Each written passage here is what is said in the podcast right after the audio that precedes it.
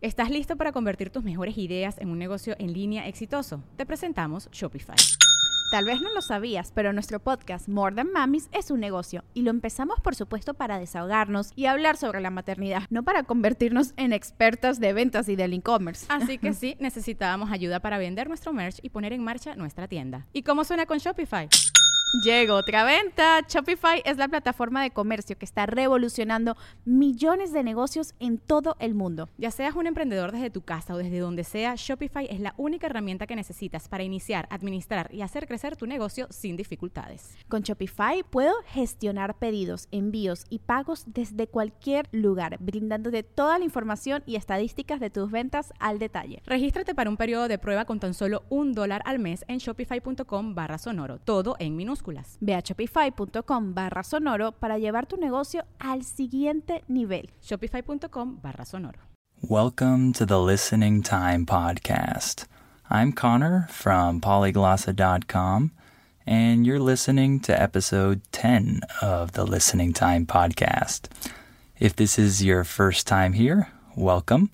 Hopefully, this podcast will be helpful for you. In each episode, I talk about one or two different topics, and I speak naturally, but a little bit more slowly and a little bit more clearly than native speakers usually do. But I don't read any script. I say things naturally as I think of them. So the dialogue is very natural and not scripted. So this podcast should be able to help you reach a higher level in your English listening comprehension so that in the future you can listen to normal podcasts made for English speakers. So also remember that with each podcast, the transcript is available. If you look in the details section of this episode, you'll find the transcript there. So you can listen to this episode multiple times and use the transcript to help you understand all those new words or phrases that you didn't understand the first time. Okay? So in this episode, I'm going to talk about the gym and I'm going to talk about charity. Uh, these are two random topics as usual, but they should be interesting.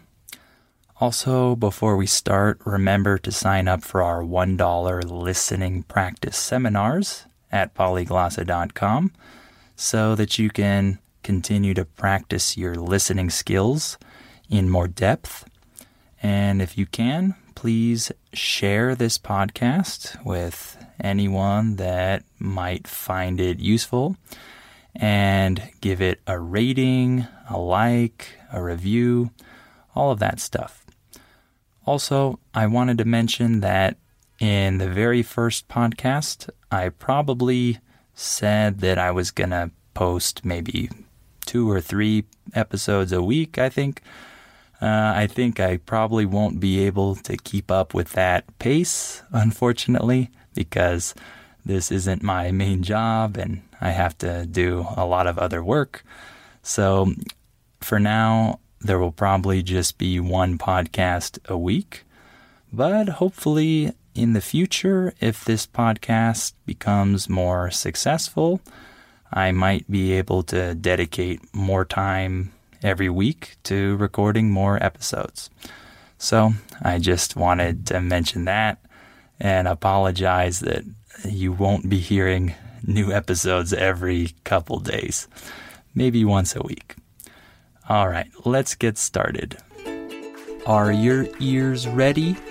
You know what time it is. It's listening time. Okay, first, let's talk about the gym. This is a very useful and important topic for you.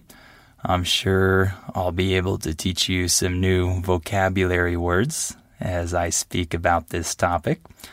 And this topic is important because I'm sure many of you like going to the gym or working out in general.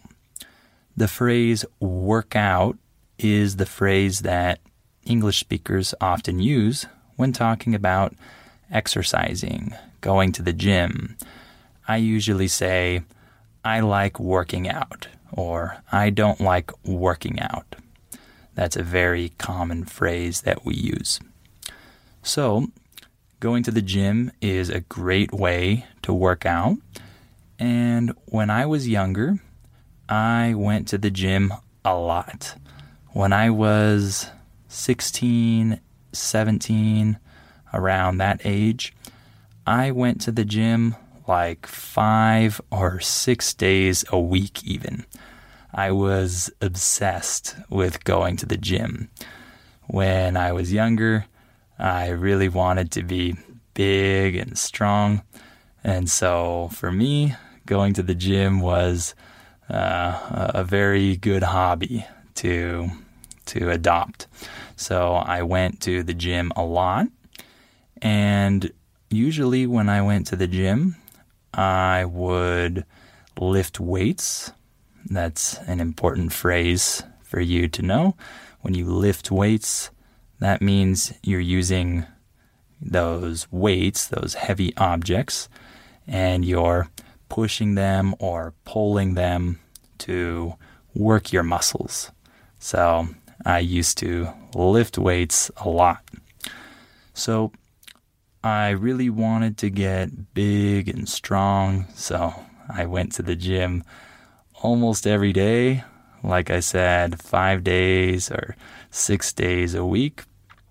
And I would usually go alone, but sometimes I also had a gym partner. Some of you might have gym partners as well. These people are very useful because they motivate you to continue going to the gym and they motivate you to lift more weight and to do more when you're working out. So, gym partners are great.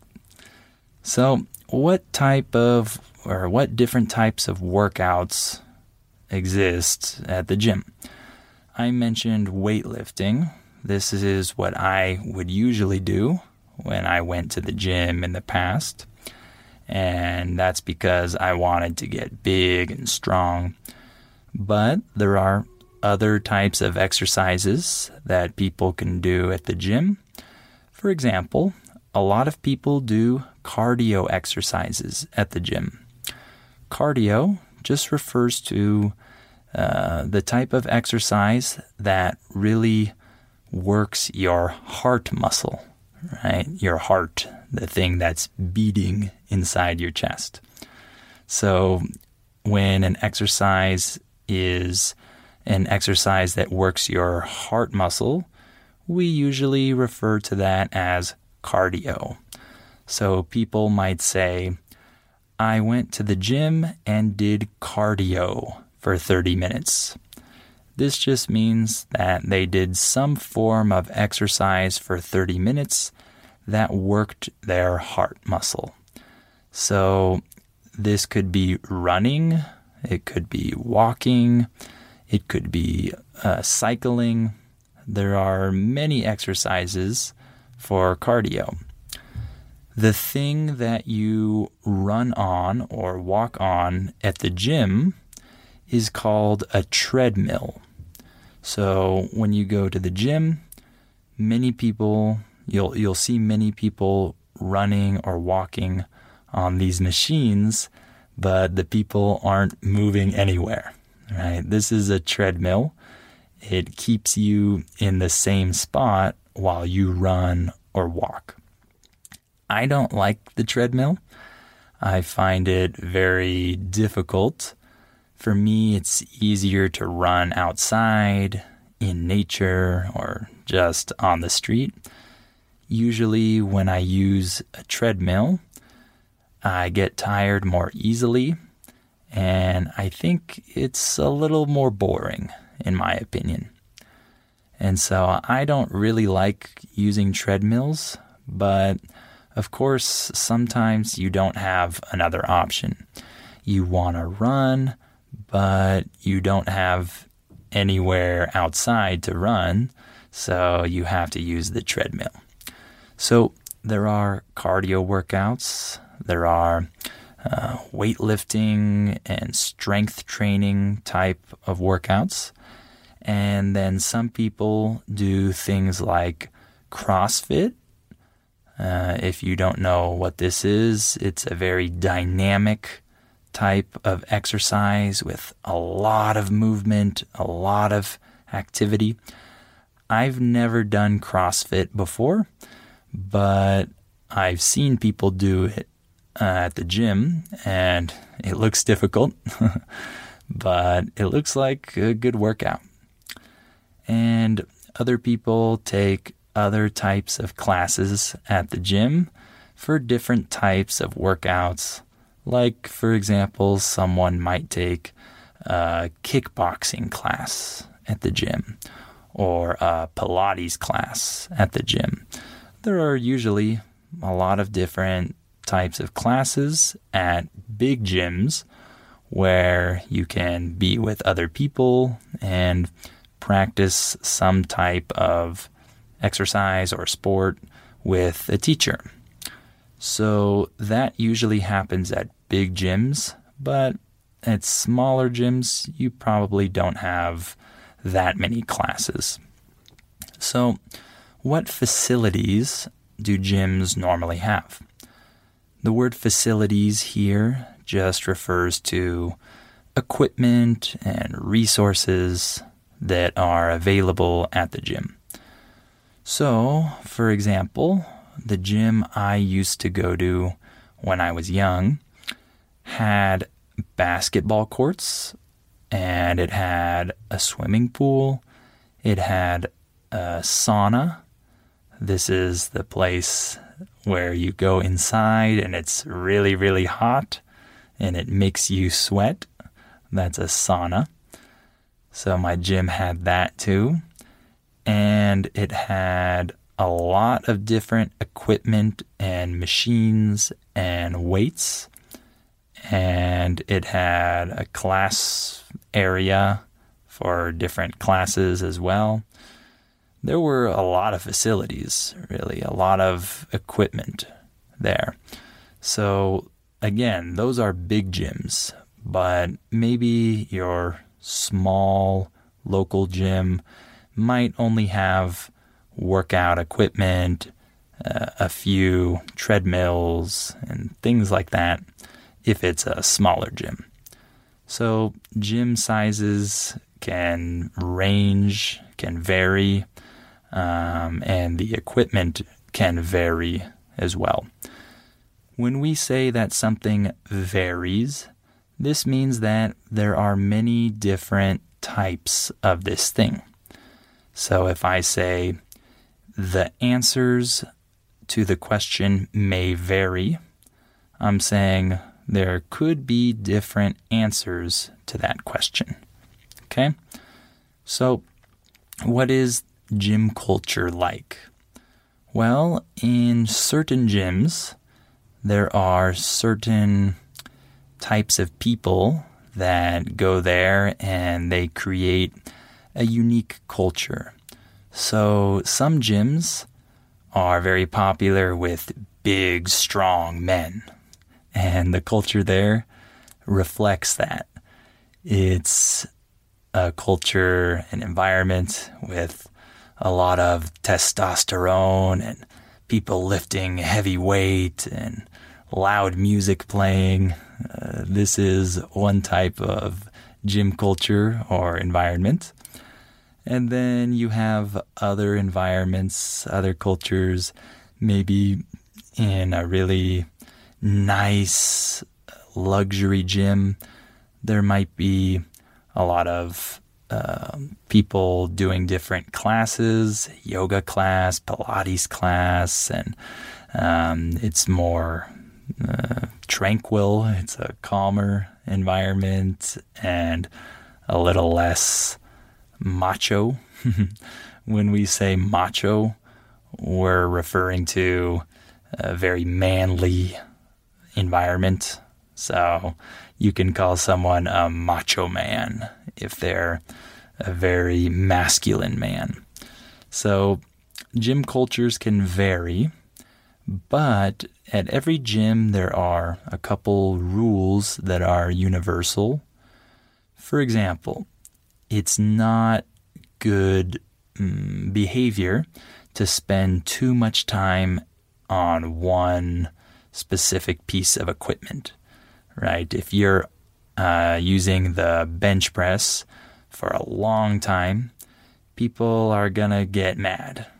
They're going to ask you when you're going to be finished, right? So that's one thing that's common at all gyms.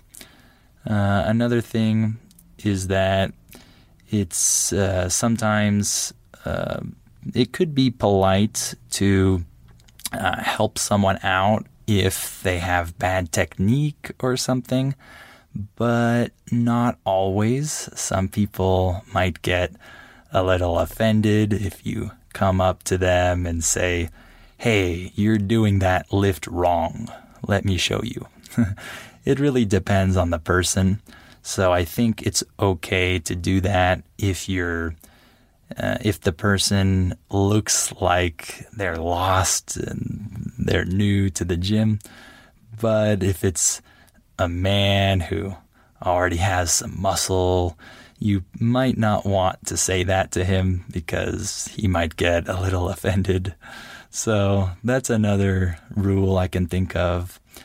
And then, uh, of course, you have um, the rule that if you sweat on a piece of equipment, right? If you're really hot and you sweat on that equipment, you have to clean that equipment, right? You should never leave your sweat mark on a bench, right? You should always clean that off with a towel before you finish. So, those are a few of the rules that are universal at gyms. So, why don't we talk a little bit about charity now? What is charity? Well, today the word charity refers to a practice of helping others for free. So, if you want to help people that are in need of help and you don't want to charge them money, you just want to give them something, help them with something for free. This is called charity. We also have organizations that are referred to as charities.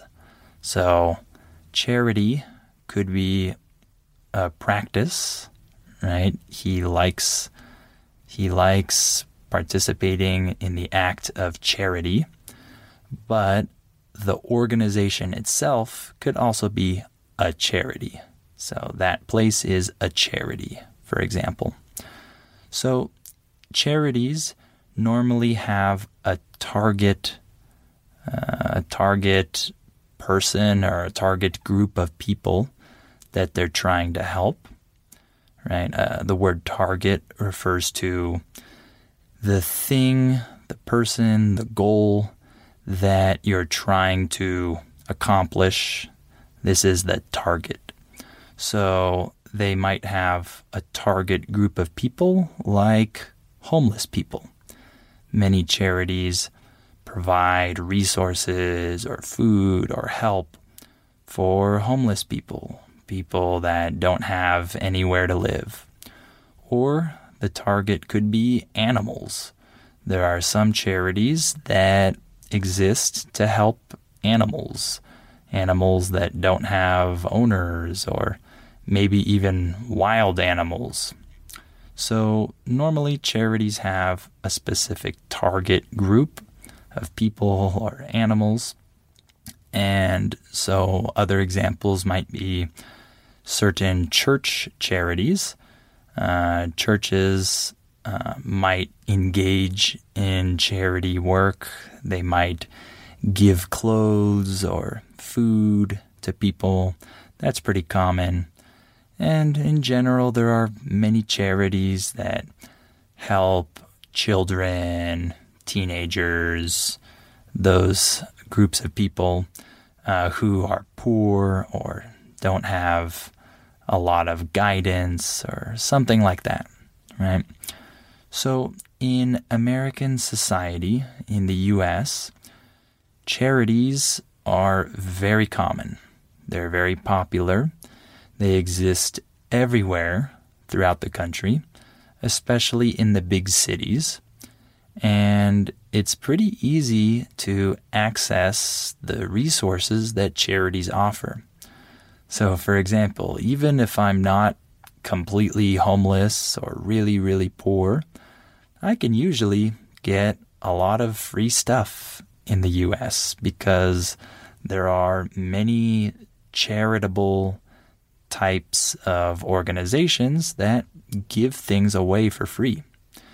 So there are places like uh, food pantries, for example. These are places that give free food to people. I remember that when I was in college, I had a friend who worked at the college food pantry and she asked me if I wanted free food. And I said, I don't think I qualify for free food, right? I don't think I'm eligible for free food. The word eligible means that you can receive or subscribe to something because you meet the requirements. That means you're eligible. So if you're 18 years old, you're eligible to vote in the US, for example. So I told my friend, I don't think I'm eligible for free food. And she said, just come and sign your name on the paper and you can take all the free food you want. And I said, really? Cool. So I went that day and I wrote my name down on the paper and I took a bunch of free food and I had free food in my college dorm room for that week. So it's very easy to gain access to things like that in the US. So we have a lot of charities that give things away, and many people volunteer at these charities. So, for example, when I was younger, I used to volunteer sometimes at soup kitchens. A soup kitchen is a place where they serve a warm meal to people who need it. Uh, the word warm just means hot, pretty much. Usually we say the phrase a warm meal. So at soup kitchens, anyone can come in if they don't have food to eat and they can come into the soup kitchen and they get a warm meal with meat and vegetables and fruit and dessert and a drink all for free. So a lot of homeless people uh, access these soup kitchens and they're resources and they go and eat free meals there. So I volunteered at a few soup kitchens uh, in the past, and it feels good. It feels good to volunteer your time to help other people, to work as a team with the other volunteers. It's a rewarding experience. The word rewarding means that the thing makes you feel good about yourself, or it just makes you feel content in general. So, participating as a volunteer in different institutions like charities and things like that, this can be a rewarding experience for you. So, uh, I think that volunteer work is a big part of American society. In high school, for example, before you're able to graduate from high school, um, many schools require you to do volunteer work. I had to do this when I was in high school. I had to do like 20 hours of volunteer work before I could graduate high school. I don't know if this is still a policy that schools have nowadays, but when I was in school, uh, this is this was the policy. So volunteering and also donating to charity is a big thing in American society. I think this is good. So, why don't we stop there for today? Hopefully, these topics were interesting for you, and hopefully, this was good practice for your ears. If you didn't understand all the words or phrases I said, don't worry.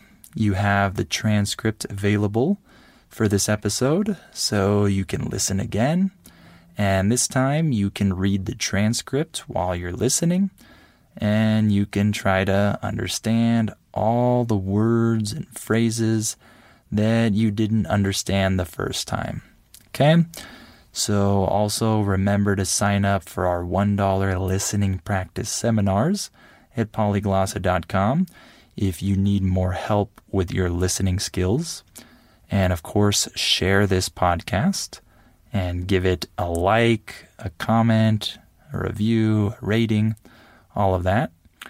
And I hope that you'll join us for episode 11 of the Listening Time podcast.